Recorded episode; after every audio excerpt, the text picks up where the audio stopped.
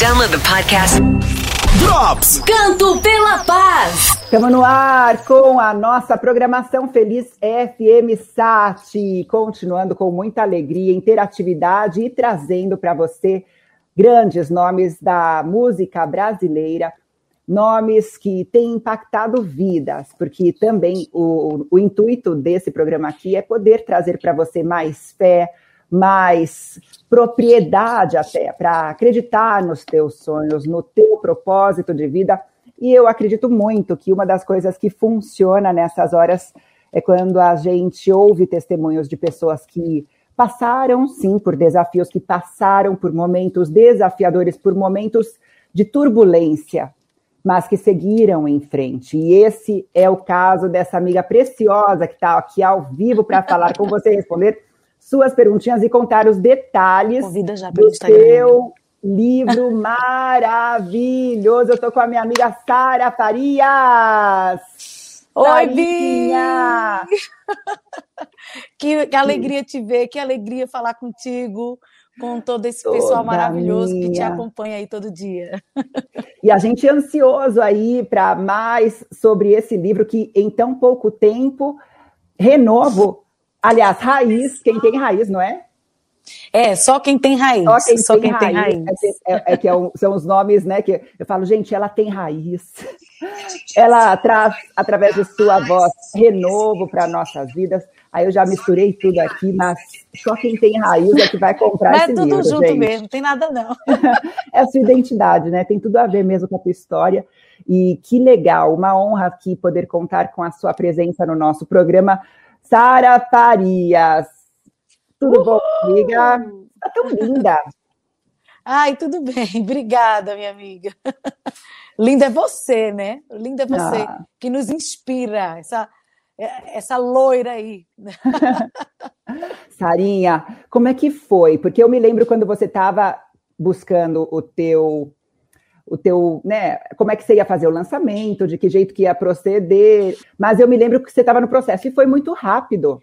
É, na verdade, esse livro, Bi, a, eu já tinha começado a escrever esse livro faz muito tempo, né, acho que já tem aí desde, faz três anos que eu tinha começado a escrever, só que por causa da correria, eu não conseguia nunca terminar. Então eu, eu, eu começava a escrever, parava, depois voltava a escrever, parava novamente. E aí, com a pandemia, é, como você falou, né, a gente passou a fazer muitas coisas. Então, eu, como eu fiquei mais tempo em casa e eu precisava ocupar minha mente, então eu consegui terminar o livro. Quando eu falei contigo sobre a editora, a gente já tinha finalizado essa parte do livro mesmo. Né? Só estava naquela questão da capa, das fotos. Gente, ficou muito bonito. Mostra aí para nós. Vou mostrar. Olha aqui. Uhul!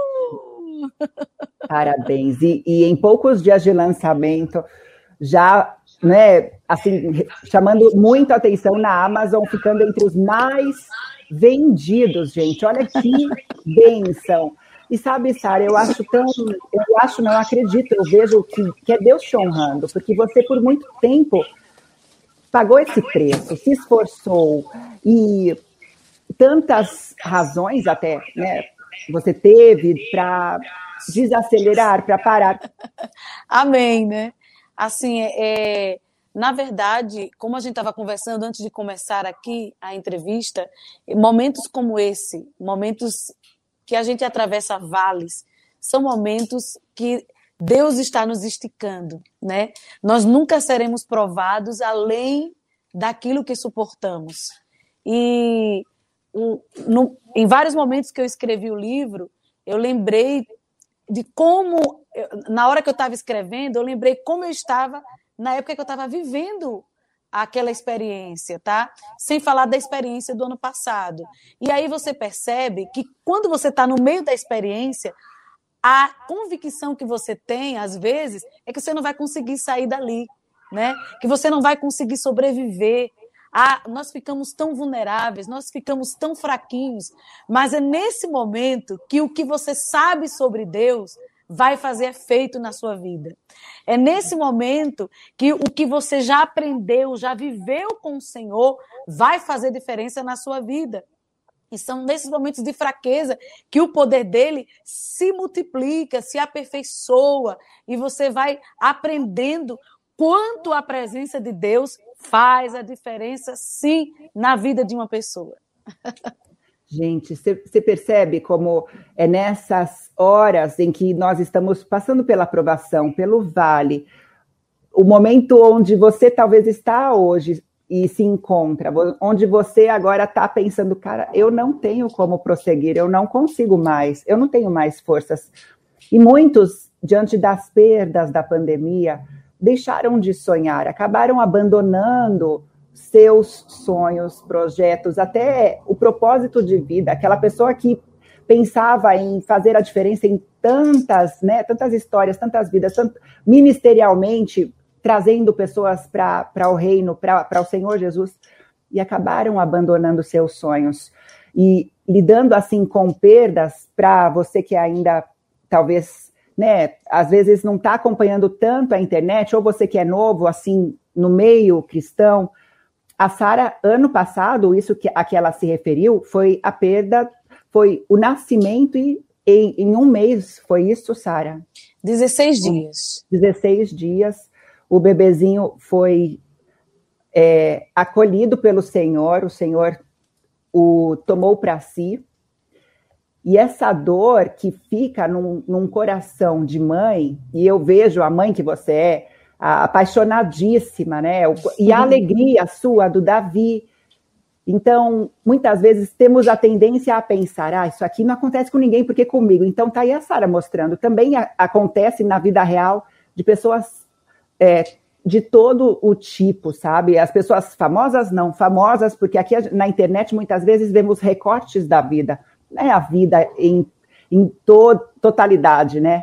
E a, a gente podia imaginar até a sua dor, mas só a dor quem conhece é o Senhor e você. Então, conta um pouco como é que foi e se esse livro, escrever o livro, ajudou para você processar tudo isso ou se ainda está processando. Sim.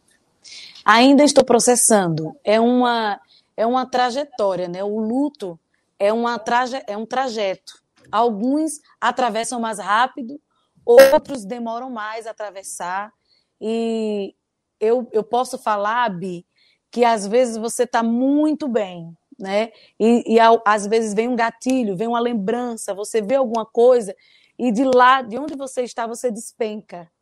E isso traz uma.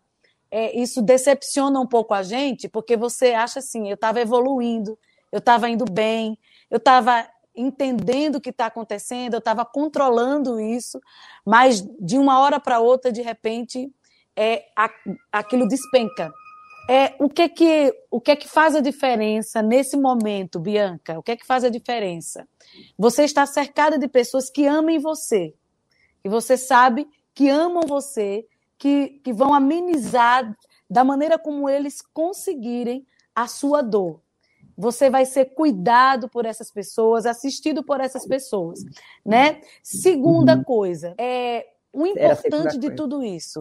Eu, é, o importante de tudo isso é você saber que Deus, ele já sabia que aquilo ia acontecer com você, né? É, você precisa sa saber que a presença de Deus ali, sabe uma coisa que eu fiz o ano passado, todos os dias, né? E que eu voltei a fazer esse ano novamente, é, eu fazia um altar todos os dias.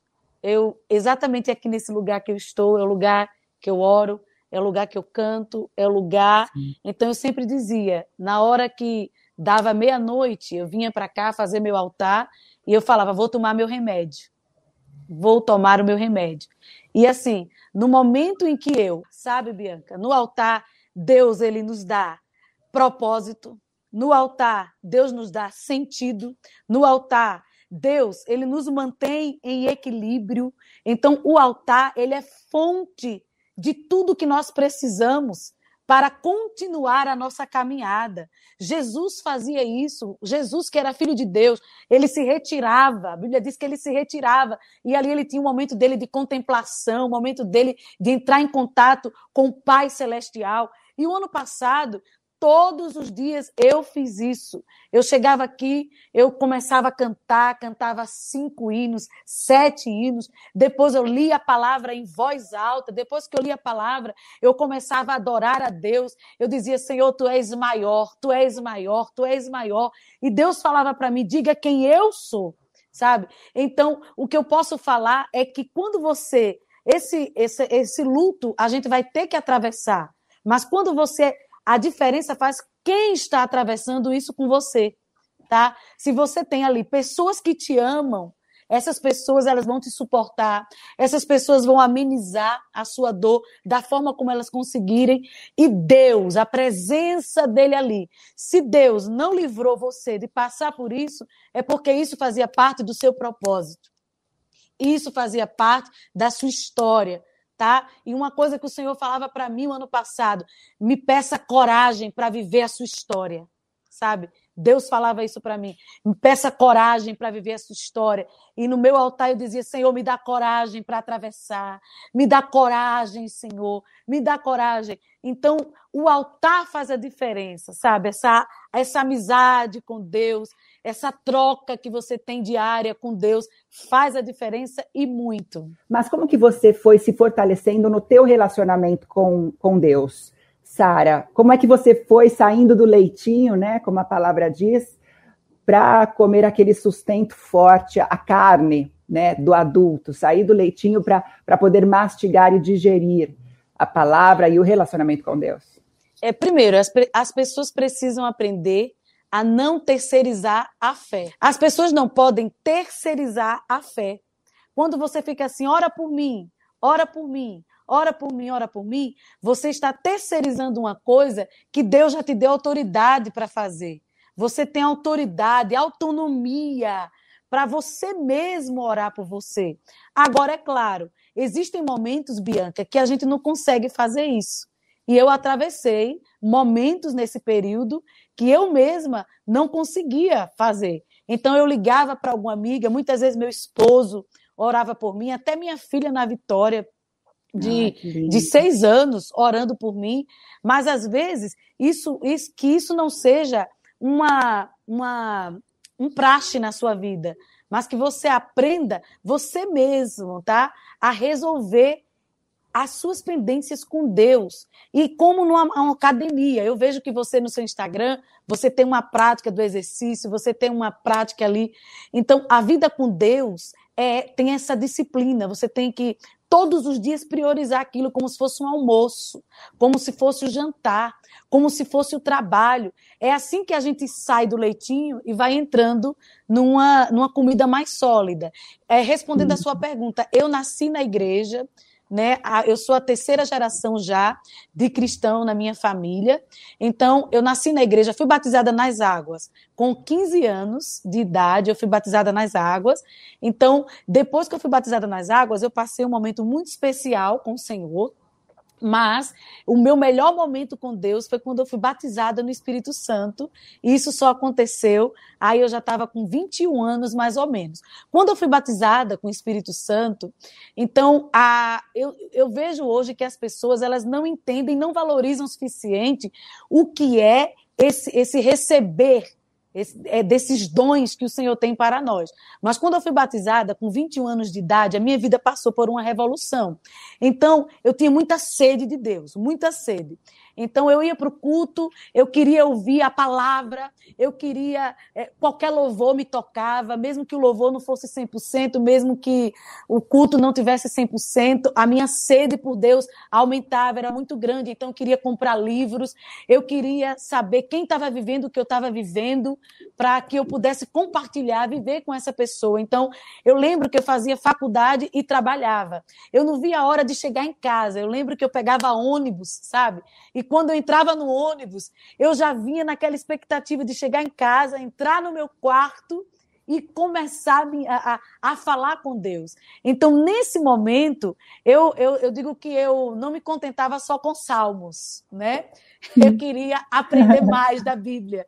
Eu não me contentava só com caixinha de promessa, né? Naquela época que a gente tinha aquelas caixinhas de promessa, aí você estava mal, Aí você, Senhor, fala comigo. Aí você tirava um versículo da caixinha de promessa, mas aquilo não me satisfazia mais. Eu queria algo mais forte, eu queria aprender sobre Deus. Eu comecei a fazer teologia, eu comecei a andar com as pessoas que gostavam de orar, sabe? Então, nesse momento da minha vida, foi que nasceu a Sara Farias que hoje as pessoas conhecem, né? Foi ali que Deus me forjou. A minha autoridade, o meu jeito de falar foi, foi mudado né? As minhas amizades passaram por uma revolução, sabe? É, e Deus, eu, eu, eu tinha muita sede de Deus, era algo assim impressionante. Então, nesse momento, a minha vida com Deus, ela passou por um upgrade. Faz quanto tempo, Sarinha? 20 anos. Olha, 20 e passa assim, né? É, porque, olha aí, eu já dei um é spoiler aí da minha idade. Gente do céu. é, eu vou fazer 39, né, Bi? Vou fazer 39 anos agora. E eu passei por isso com 21 anos, né? Com 21 anos. E até hoje eu vivo do azeite que foi produzido naquela hum. época, sabe? Coisa e linda. eu, é, eu tô no momento de produzir mais azeite. O que eu passei me amassou, sabe? Me uhum. esmagou. Como diz o pastor T.D. Jakes, né?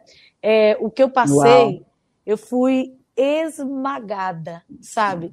E eu lembro de uma oração que eu fiz, eu disse assim, Senhor, é, que tudo isso que eu estou passando sirva para algo muito maior, sabe? Algo muito maior, algo muito maior, que eu chegue Sim. a me regozijar do que eu passei, como Paulo falou lá em Romanos 5, ele ah. diz: portanto, eu me regozijo nas tribulações, porque a tribulação produz para mim paciência, né? E a paciência, experiência, e a experiência, esperança. E ele diz no versículo, no próximo versículo 6, ele diz: onde há esperança, não existe confusão sabe? Então, e eu falo, tem um momento que eu falo aqui no Só Quem Tem Raiz, eu falo o seguinte: Sim. nós precisamos de paciência. Se a gente precisa de paciência para viver nesse mundo, quanto mais para viver no mundo de Deus, onde ele só faz as coisas no tempo dele. E ninguém controla o que Deus faz. Ninguém manipula Deus. Ele só faz as coisas no tempo dele. Coisa linda. Sarinha, o teu livro, você aborda também sobre a importância da raiz, não é? E nesse, nesses tempos de tão, tanto imediatismo, de tanta pressa, uh, a noção. Você acredita que, por exemplo, a, a, os adolescentes de hoje, eles podem aprender a pensar desse jeito, tipo, com paciência, com visão, né, com uma estratégia, porque é tudo tão assim, né? Dependendo o João Matheus, outro dia, é. numa TV aberta, o, o meu filhinho tem quatro anos, então Aí na TV aberta, né? Mamãe, você não, não tem o. Ele falou alguma coisa mais assim, mamãe, esse YouTube não é pago, ó, tá passando propaganda, porque ele queria o quê? Ele queria pular. Pular. Ele, tipo, pular. É assim que essa geração, né? Ela, ela tá então, tá aprendendo a ser. É, o pediatra da Ana, ele me orientou a colocar ela durante a semana, tá? Só para assistir é, programas que ela seja obrigada a esperar né? Então, por exemplo, isso é muito ruim para uma criança de quatro anos, de cinco anos, de seis anos, essa autonomia de pular as coisas, né? Então, ela pode ser que no futuro tenha dificuldade de respeitar o processo natural da vida né? Porque as coisas demoram aqui fora. E recompensa, né? O, mas eu é. pensei, eu, o meu o, o, pediatra do João Matheus também fala, sempre falou, né? Desde bebezinho a questão das telas. Então ele não fica pegando tela. Agora eu, assim, outro dia eu escrevi uma rotina para ele, tipo, mesmo em pandemia, né? Porque aí saiu daquela coisa de escolinha e tudo, então uma rotinazinha assim, tipo, mas ele sabe que ele só pode até ver o desenho depois. Eu vou usar isso que você falou adorei, amei a estratégia, mas ele sabe que só, só depois das tarefas. Né? Ou Ótimo. seja, é uma consequência, porque eu pensei, meu, ele precisa aprender que, que, é, o, que é o mérito que ele conquista, né? Vem depois aquele prazer, aquela satisfação. Se não é só, ah, só quero o que me traz euforia, prazer, e, e a vida não é assim. É, e eles têm. É, você percebe, não sei se você já viajou de avião com o Matheus. João né? Matheus. Com João Matheus. Eles, eles, eles perguntam o tempo inteiro, né? É, falta muito, né? O avião acabou de decolar, então eles já fazem assim: que horas vai pousar? Né? É muito rápido, eles querem que tudo seja muito rápido. E eu falo: não, existe uma distância, é assim, assim, assim. A mesma coisa quando você vai andar de carro. Na, no livro, o livro é dividido em parte 1 e parte 2, né? A parte 1, ela é mais empírica, eu falo de muitas experiências, e a parte 2 também tem experiências, mas eu falo exatamente das raízes. E eu vou na formação das raízes, porque é, a gente é formado por crenças. Eu sei que você você fala muito sobre isso também no seu livro. É, você usa uma linguagem assim até mais é, diversificada, é, mas eu falo sobre as crenças, né? E que às vezes a pessoa ela tem uma dificuldade de ter uma raiz em Deus, porque ela tem crenças erradas dentro dela. E essa crença, a gente não está falando da crença de religião, naquilo que você crê, no Deus que você crê. Foram crenças que foram elaboradas dentro dela durante a infância, no ah. decorrer da vida dela, da personalidade. Então, eu vou ensinando essa pessoa a identificar quais são essas crenças, quais os valores, quais os princípios que regem a vida dela. Aí, ela fazendo isso, ela vai identificar qual desses ela vai manter e qual que ela vai substituir. Então, ela vai se dissociar dessas crenças limitadoras. E aí sim, a gente vai criar novas raízes em Deus, né? Através do quê? Da oração, através da palavra, tá? Através da palavra, Deus vai dizer quem você é, quem você é nele, tá? E o potencial que você tem em Deus. Tem muita coisa, Bianca, que eu não sabia que eu poderia ser.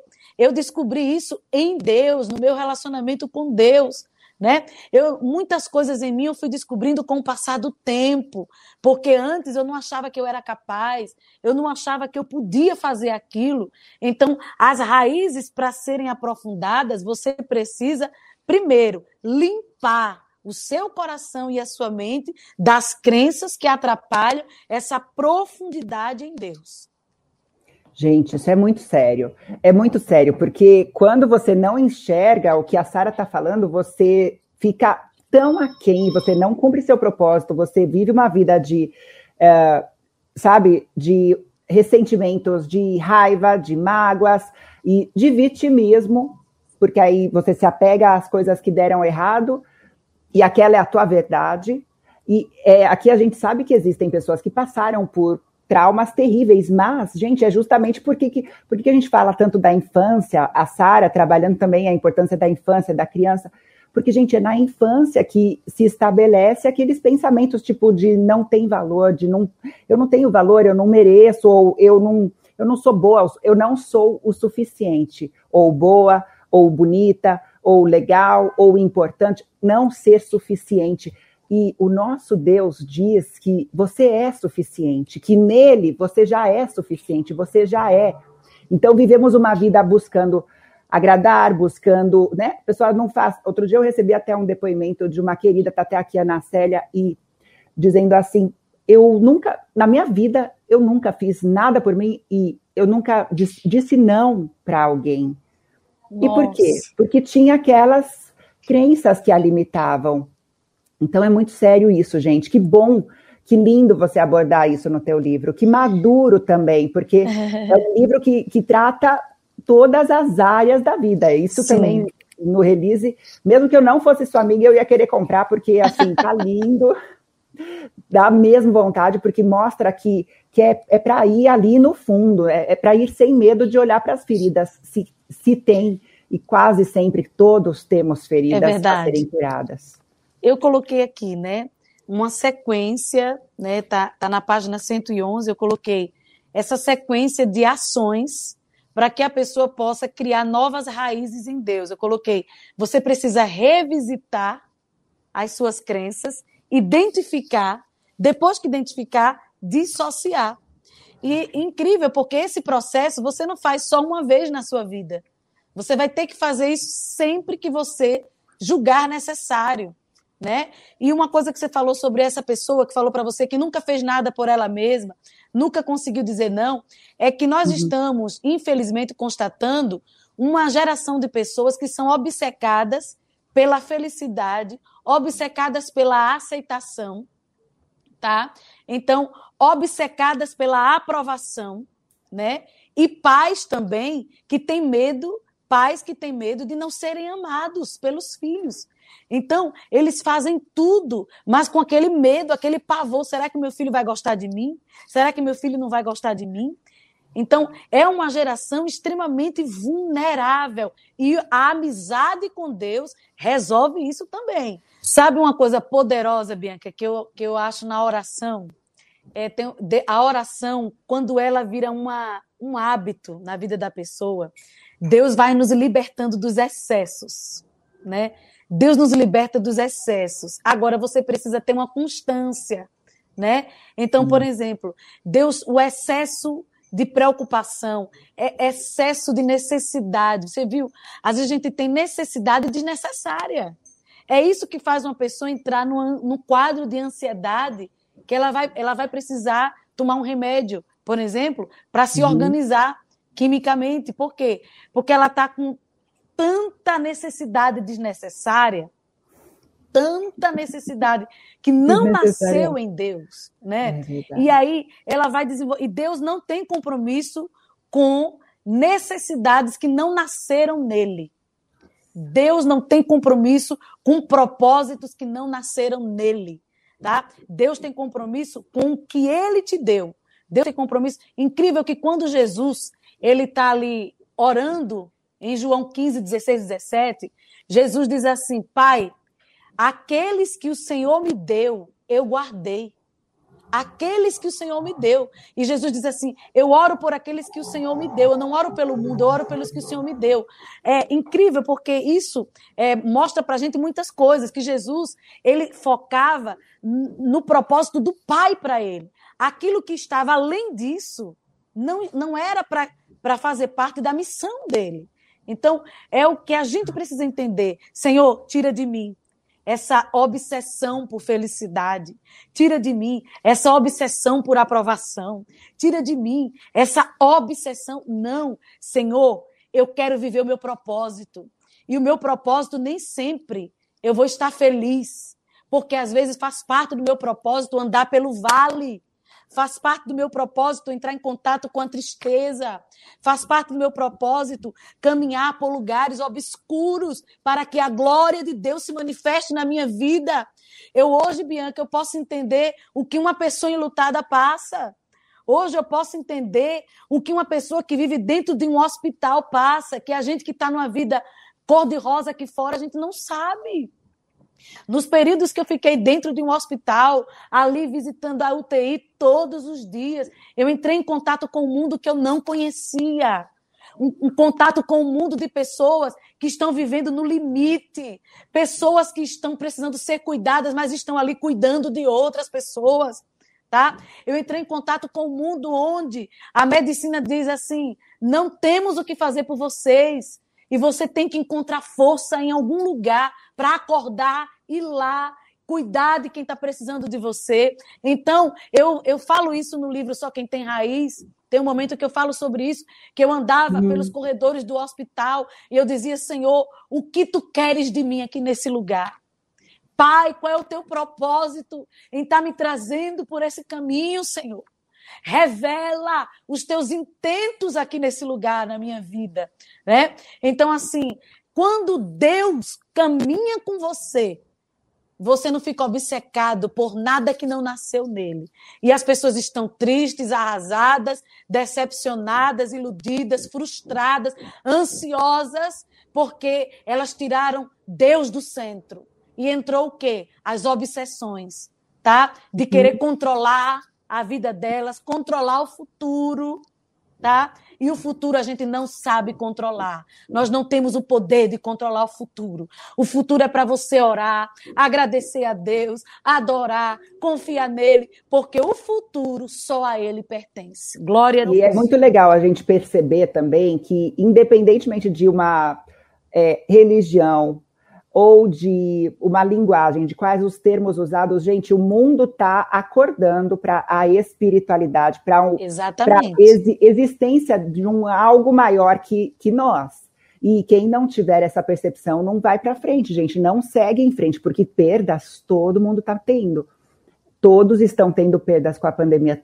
Todo mundo que eu conheço, pelo menos as pessoas que eu conheço, tiveram perda ou de um amigo querido, ou um parente querido, ou um familiar querido, cônjuge, teve pai que perdeu o filho, teve sonhos que se destruíram. Então, sem ter Deus, sem olhar para algo maior e pensando em um propósito de vida, em uma missão, a gente não vai para nenhum lugar.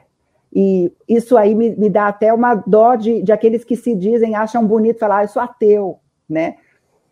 É tão triste, né? A pessoa que não tem a fé em algo maior que ela é tão vazio, é tão superficial. E aí, Sarinha, como que foi para você a descoberta da sua missão? Você ter certeza da sua missão, de estar tá caminhando para a direção certa? Então, eu descobri a minha missão, eu já estava envolvida com ela, né? É, eu passei muito tempo, porque eu, eu sempre falo que quando a gente é mais jovem, porque a gente ainda é jovem, né, amiga? Mas quando Sim. a gente é mais jovem, quando a gente tem ali entre 17 e 25 anos por aí, a gente toma as decisões mais importantes da nossa vida e a gente não tem tanta maturidade para isso, né, Bi? Porque você vai decidir a faculdade que você vai fazer, é. né? E você e você é tão novo e você, meu Deus, eu tenho que descobrir o que é que vou, qual é a faculdade que eu vou fazer. Depois você tem que descobrir com quem você vai casar, né? Eu vou namorar, que, é, qual é a pessoa que eu vou casar, que eu quero construir uma família com ela. E tudo isso você decide no momento que você não tem tanta experiência. Então, o que é que é importante nesse momento da sua vida? Você ter mentores. Tá? Os mentores, eles nos ajudam a descobrir a nossa missão.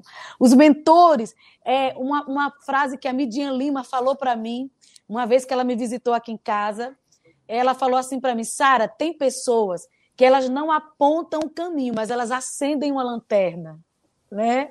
Então, assim, os mentores, eles acendem a lanterna para que a gente enxergue melhor as opções, as alternativas, para que a gente pondere melhor as coisas. Então, assim, eu agradeço a Deus, porque eu descobri a minha missão, eu estava cercada de mentores. Na época, a gente não usava esse nome mentor, porque hoje é muito chique, né? Mentor. Mas naquela época, Sim. você tinha o quê? Os líderes, você tinha é, pessoas que facilitavam a, a, abrir a sua mente, você entender o que você é, quem você é. E eu descobri isso fazendo né? Então eu lembro que eu queria ser jornalista, tá, amiga?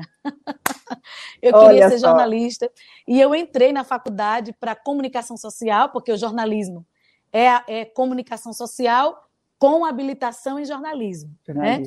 E aí eu no segundo ano de comunicação social eu parti para publicidade, né? Por quê? Porque eu já trabalhava com publicidade e foi atendendo um dos clientes que a pessoa falou assim Sara, por que você vai fazer jornalismo? Se você já está trabalhando com publicidade. Então, eu descobri o meu propósito e eu tinha prazer em criar, em criar campanhas, eu tinha prazer em, em criar peças, né, publicitárias. Eu gostava muito disso. E espiritualmente, né, eu descobri o meu propósito eu, na minha igreja, né? Eu, o pastor me colocou na frente do ministério de louvor e ali eu comecei a, a ministrar na igreja, depois começou a me colocar para cuidar de jovens e adolescentes, depois eu fui dar aula, né? E ali eu fui descobrindo que a minha missão era aumentar a autoestima do povo de Deus, né?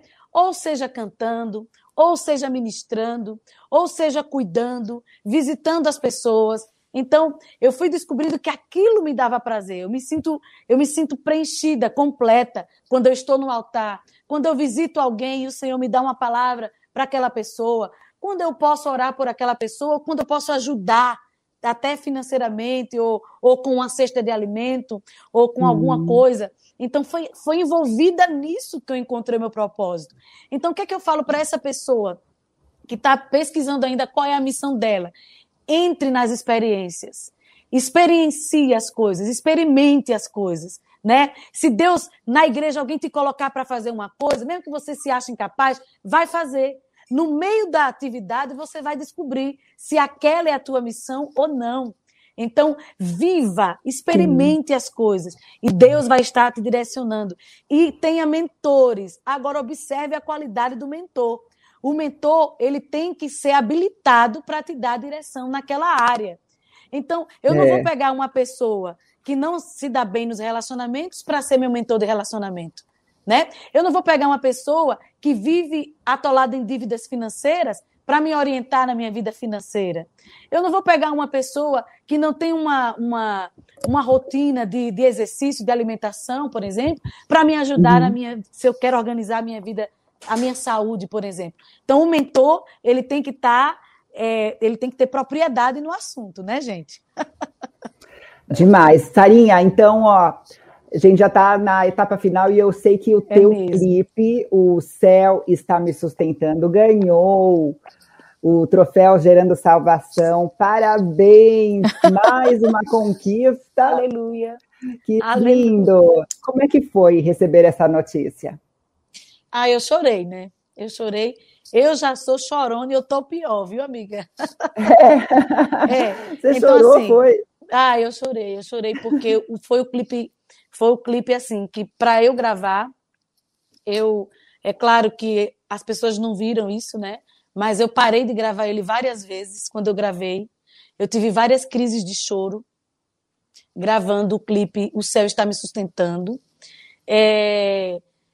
E assim, foi muito difícil gravar o clipe. Eu me esforçava muito para até para dar um sorriso, sabe? É, eu tenho várias fotos daquele clipe que o meu sorriso estava horrível. E eu lembro que o meu marido mandou uma mensagem para mim dizendo assim: que sorriso é esse? É, Porque eles conhecem, que, né? É, que sorriso Exatamente. é esse, sabe? Né? Então, o Céu está me sustentando realmente. Foi um clipe mais difícil de eu fazer para mim. Não que aconteceu hum. nada, porque estava tudo perfeito. A MK cuidou de tudo, me tratou muito bem, né? é, eu gravei aquele clipe e a música O Céu Está Me Sustentando, porque eu entendi que eu não podia guardar para depois. Eu, eu, se dependesse da Sara, eu não tinha gravado a música, eu não tinha feito nada o ano passado. Mas eu entendi assim: o mundo está passando pela mesma coisa que eu estou passando. Então, se Deus me deu isso, é para agora. Foi isso que eu pensei, sabe? E eu liguei para minha mãe, liguei para algumas amigas de oração, e todo mundo grava, Sara, grava. E eu gravei O Céu Está Me Sustentando. Mas foi um desafio, eu estava ali além dos meus limites. Mas o que eu tenho recebido de pessoas, Bianca, que Deus realmente, literalmente tem levantado, sabe, através daquele hino. Pessoas que estão conseguindo caminhar, viver um dia de cada vez, sabe? Só ali no céu está me sustentando. É Benézer, é Benézer, é Benézer, é Benézer. Até aqui me ajudou o Senhor. Até aqui me ajudou o Senhor. E a sensação é essa. Então, quando a sensação é essa, é que, que tem alguém nos carregando. É essa a sensação. Vários e vários dias aqui eu sinto que Deus está me carregando. É Ele que está me segurando, é Ele que está me fazendo dormir, é Ele que me faz acordar, é Ele que me faz sair de casa, sabe? É como se eu não estou pela minha força, eu estou pela força dele mesmo. É Ebenezer. Então, quando eu recebi a notícia que eu não esperava, não esperava, porque são clipes maravilhosos que, que estavam concorrendo juntos, eu chorei, chorei mesmo. Ai, mas como estão dizendo aqui, merecidíssimo e é, é aquele bálsamo que a gente conhece de onde vem, não que não tenha toda aquela, né, aquela qualidade mesmo. A, a MK tem esse, esse zelo pelo que é audiovisual, eles fazem trabalhos cada vez melhores, eu admiro muito. Agora, a gente percebe também o quanto que você tem esse propósito de fazer, de, de, dar sentido a tudo. E muito obrigada a todos que mandaram aqui seus testemunhos, participações que aqui eu acredito tem, tem esse, esse recado especial do Senhor para nós, usando a Sarinha, é, seguir em frente. Eu estou te sustentando, não estamos sós. E, Sara, parabéns, porque eu vejo você brilhando a luz do Senhor Jesus. Amém. Esse é o teu chamado. Você tem sido uma inspiração para mulheres, homens, adolescentes, crianças. Parabéns. Eu sei que é um preço que você paga, então isso só me faz eu te admirar mais ainda, é um preço não financeiro aqui, gente, embora, claro, ela investe, ela certamente também tem essa parte da, da uhum. Sara empreendedora, você é um exemplo para muitas, muitas pessoas, para todas nós. E assim eu vejo, eu vejo você brilhando Jesus nessa terra. Então, eu que eu oro a Deus é que ele continue te honrando Agradeço você topou Amém. estar conosco no Canto pela Paz, né? Sara, obrigada, amiga. Eu não vejo a hora de te ver pessoalmente, dar um abraço. Amém. Amém, Quem amiga. sabe é. a gente vai estar logo nesse Canto pela Paz presencial, com Sim. uma multidão ali adorando ao Senhor. Ai, que bênção. Vai então eu quero te demais. agradecer. Você sabe que nós te amamos, tá? Também. É, você também é uma inspiração para mim, a sua força, a sua história tá? Em nome da minha família, eu mando um abraço para sua família, para o João, para o João Matheus. Obrigada, tá? obrigada. E para todos, a minha mãe que entrou aí, pediu para mandar um abraço para ela, minha mãe, hein? É, oh, o nome dela é Valdimete. Ela entrou aqui. Então, Val, um beijo, beijo manhã. Todos os grupos, Sara Farias, intercessores, todos, gente. Eu não vou falar o nome de todos, para nenhum ficar chateado, mas eu agradeço a vocês, porque vocês votaram muito pelo céu estar me sustentando. E Bianca, você sabe que sempre pode contar comigo, amiga. Conto, conto mesmo, conto mesmo. Você mora no meu coração. Obrigada, amiga, por esse tempo. Fica com Deus. Um beijinho para ti. Obrigada. Davi. Também. Com Deus, minha linda. Beijos. Beijo. Beijos. Tchau. Tchau. Download the podcast. Drops. Canto pela Paz.